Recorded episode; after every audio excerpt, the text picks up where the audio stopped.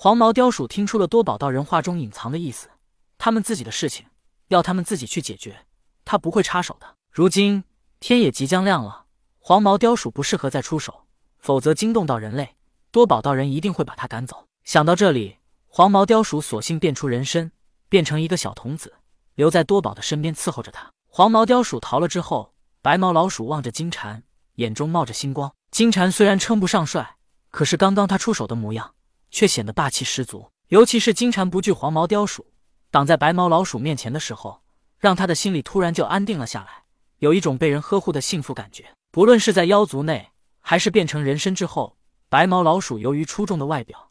引得无数妖怪与人类觊觎。面对妖族，白毛老鼠不是对手，只能到处逃走；而在人族内，白毛老鼠又担心自己杀人后引来其他修道者或妖怪，所以他在人族内也不敢暴露真实身份，只能装成一个手无缚鸡之力的娇小女人。白毛老鼠被压抑了这么久，所以他今天铁了心要抱紧金蝉的大腿。金蝉救下了白毛老鼠之后，便直接说道：“道友，这黄毛雕鼠已经被我赶走了，你也可以离去了。”白毛老鼠突然间双眼含泪，不停用手抹着眼睛。金蝉忍不住开口问道：“道友，这是怎么了？”白毛老鼠一边哭泣，一边将自己遭受的屈辱跟金蝉哭诉了一番。什么自己无家可归，什么有人想非礼他，总之是有多惨说多惨。金蝉听后叹气道：“那确实太惨了，道友，以后你更要多加小心。”白毛老鼠有些发呆，他都表演的这么凄惨了，金蝉不是应该怜香惜玉的要保护他，让他留下吗？看金蝉没有表示，白毛老鼠哭得更加悲痛了。金蝉心里有些不耐烦。白毛老鼠自认自己多么貌美，可是，在金蝉眼里啥也不是。金蝉之所以救他，本来便是看到黄毛雕鼠恃强凌弱，可不是有什么怜香惜玉的心思。看到金蝉不主动提，白毛老鼠只能自己提出来了。他依旧不停地抽泣道：“道兄，小女子我无处可去，你今日救我性命，我愿以身相许，为奴为婢来报答你。”金蝉摆摆手道。举手之劳，道友不必记挂在心上。你我就此告别。在金蝉看来，现在的白毛老鼠完全就是个拖油瓶，耽误他完成抓牛虻的任务，还会影响到他在小姐面前的形象。说罢，金蝉也不再管白毛老鼠，直接回到了多宝道人所在的房间里。白毛老鼠没有走，他也同样跟着金蝉回到了房间里。多宝道人看到眼前这阵仗，三人都来到自己所在的房间里，等下肯定会很热闹。他秉承着以不变应万变的想法。干脆起身，转身就走了。多宝道人离开之后，黄毛雕鼠很不满。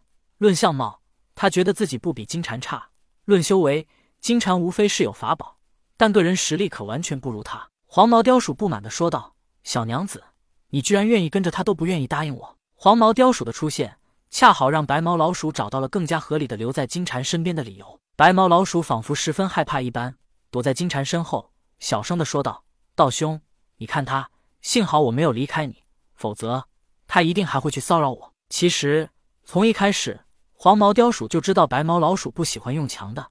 可是，在他们妖族内，不用强的话，说不定他也只是跟白毛老鼠见过这一面，然后就各奔东西了。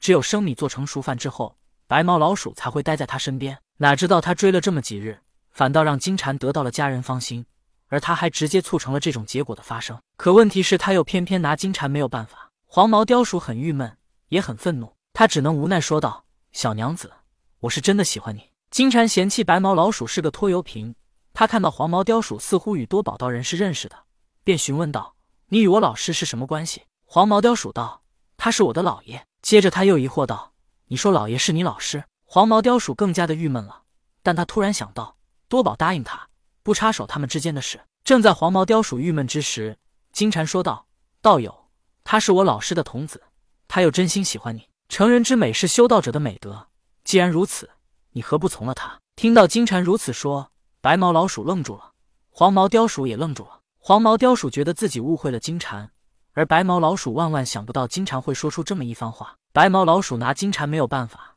以为金蝉是在考验他。为了表明自己的心意，他忍不住迁怒黄毛雕鼠道：“你也不看看自己什么德行，你一个小小的童子。”如何跟金蝉道兄相比？白毛老鼠迁怒黄毛雕鼠，而黄毛雕鼠拿白毛老鼠没办法，他又恨上了金蝉。黄毛雕鼠怒道：“不要以为你是老爷的弟子，就一副高高在上的模样，我凭什么要你来成人之美？”天也逐渐要亮了，金蝉懒得搭理他们两个，干脆转身出了房间。